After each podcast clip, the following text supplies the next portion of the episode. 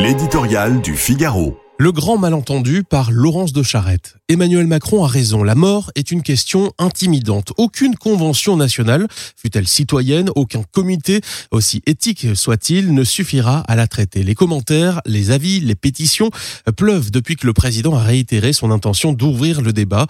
Les partisans de l'euthanasie se réjouissent de l'avènement possible d'un nouveau droit, celui de mourir quand on veut, comme on veut, et mettent en avant une conception de la dignité humaine que les religions notamment leur conteste, le cœur battant de l'humanité réside-t-il vraiment dans l'état du corps ou les performances du cerveau? Les médecins de tous bords s'inquiètent d'un bouleversement de leur pratique et l'esprit qui habite la mission même du soin.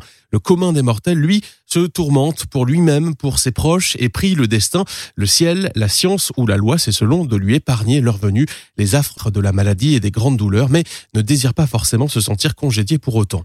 Euh, tourner le regard vers les autres et observer la façon dont les hommes à travers le monde abordent la fin de vie, avant d'ajouter de nouveaux articles au texte si délicat qui approche une question si existentielle, ne saurait être de trop.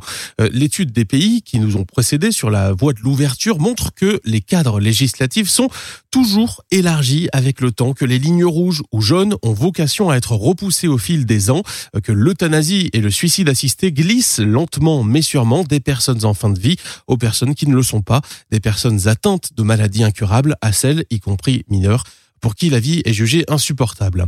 L'expérience sur le terrain révèle aussi une autre réalité. Les malades accompagnés et entourés dans le cadre de soins palliatifs n'expriment quasiment jamais la demande d'euthanasie, même quand ils l'avaient auparavant formulée. Sans doute nous livre-t-il là l'une des clés du grand malentendu de ce débat.